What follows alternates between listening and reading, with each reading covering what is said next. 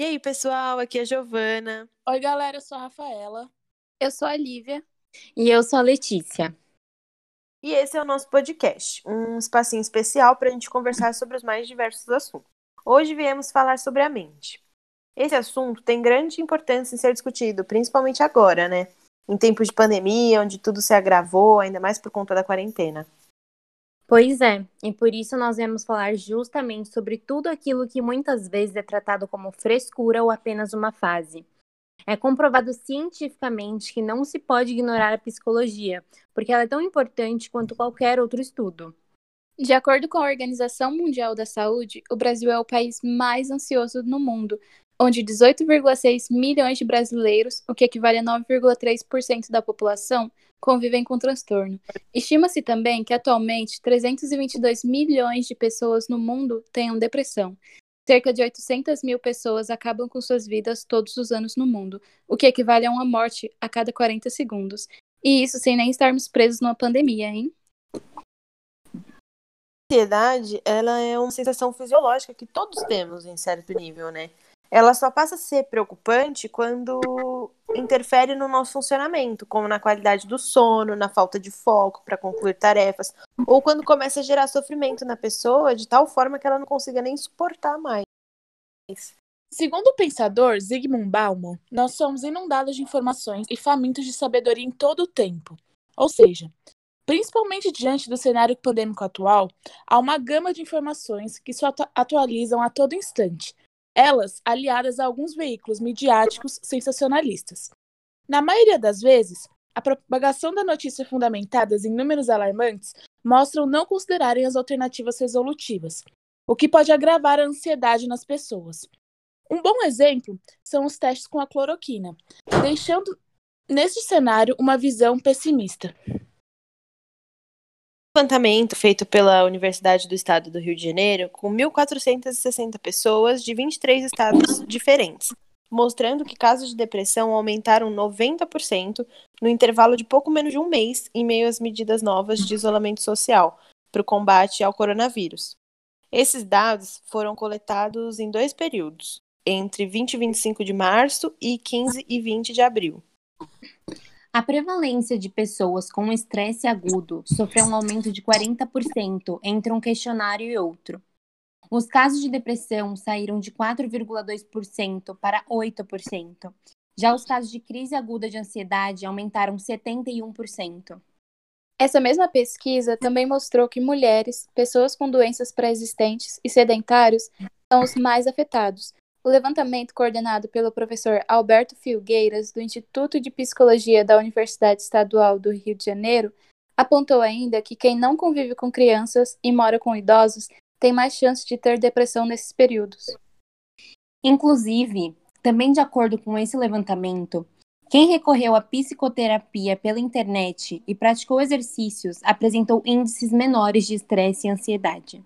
Há também uma outra pesquisa que afirma que o uso em excesso de tecnologias seria um fator responsável pela deteriorização das relações sociais e um aumento da solidão. Consequentemente, por conta da quarentena, as pessoas têm usado muito mais as redes, mas isso acaba sendo ainda mais prejudicial para a saúde mental. Aliás, é confirmado também que uma em cada três pessoas se sente solitária, mesmo mantendo interação virtual.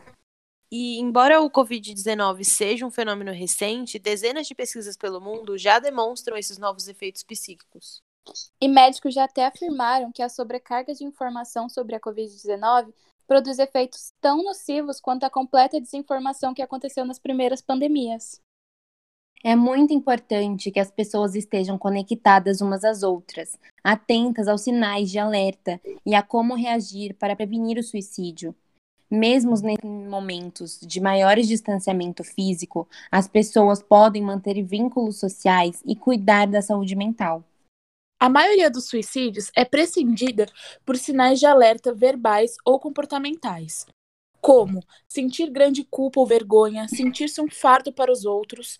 Outros sinais importantes são as sensações de vazio, desesperança, aprisionamento ou falta de razão para viver, sentir-se extremamente triste, ansioso, agitado ou cheio de raiva, ou com uma dor insuportável, seja ela emocional ou física.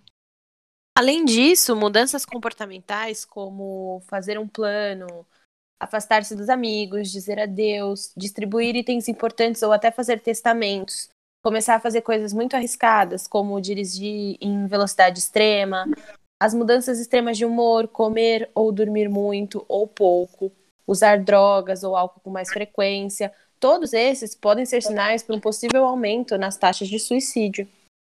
Por isso é importante sempre prestarmos atenção nas pessoas que estão ao nosso redor, porque muitos dos problemas psicológicos existentes não são tão visíveis como as pessoas costumam achar.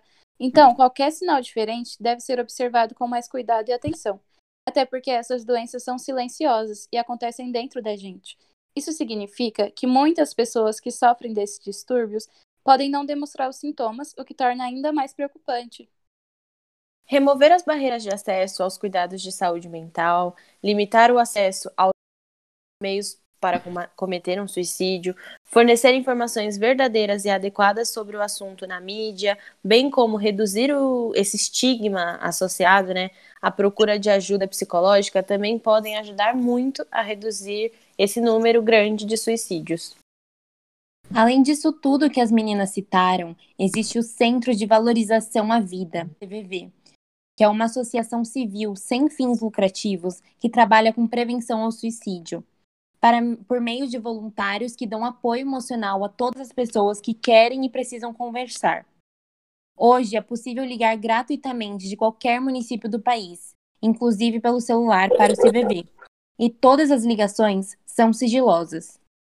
Algumas dicas passadas pela OMS para manutenção da saúde mental perante a quarentena são: evitar o bombardeio de informações, estabelecer uma rotina, procurar terapias online, utilizar a tecnologia para se aproximar das pessoas e praticar atividades que gosta e meditação.